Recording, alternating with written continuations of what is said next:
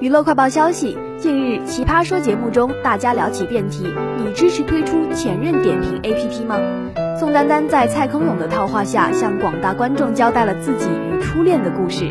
宋丹丹透露，自己和初恋男友第一次约会选择的地点是动物园。她直言，因为当时已经写了很多诗了，双方关系非常密切，因此初次约会自然而然的就和对方接吻了。宋丹丹还表示，自己当时一直在等待接吻这件事儿，绕了一下午的动物园。